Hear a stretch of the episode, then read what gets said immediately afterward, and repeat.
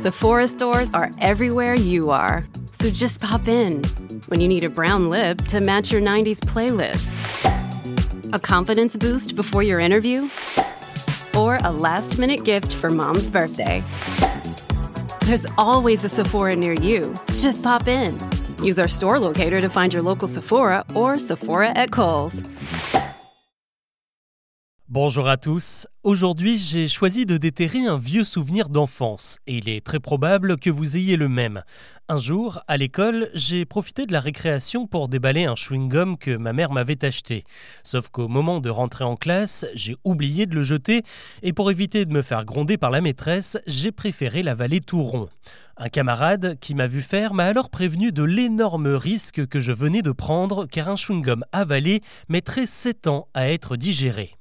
Bon, comme tous les enfants, c'est vrai que j'étais un peu crédule, mais avec les années, je me suis rendu compte que cette légende était extrêmement répandue et qu'elle soulevait une autre question purement biologique, que se passe-t-il lorsque l'on avale un chewing-gum? Eh bien, il se trouve que Simon Trevis, un gastro-entérologue de l'université britannique d'Oxford, s'est récemment penché sur la question. Car oui, le mythe des 7 années de digestion est également connu outre-Manche et même aux États-Unis où la chaîne CNN vient de relayer les travaux du médecin anglais. Et pour le coup, ces conclusions sont presque décevantes car si vous avalez un chewing-gum, il ne se passe absolument rien.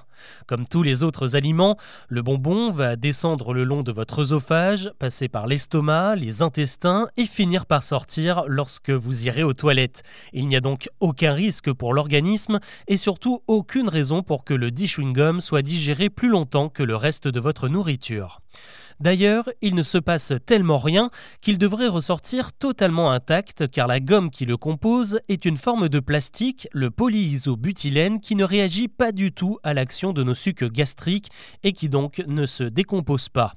En revanche, là où ça peut se compliquer, c'est quand on avale plusieurs chewing-gums à la fois. Et là, on parle de 5 ou 6 bonbons qui vont finir par s'agglutiner et qui pourront potentiellement obstruer le tube digestif.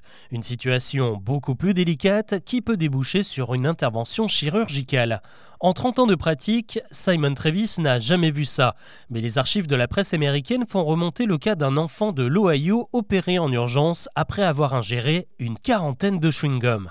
Au final, il n'y a donc aucune crainte à avoir si vous ne faites pas n'importe quoi avec votre paquet de Hollywood, de Fridan ou de Malabar, et si votre enfant en abuse, vous pourrez toujours lui raconter la légende des 7 ans de digestion, une pure invention de parents, mais qui fait toujours son petit effet.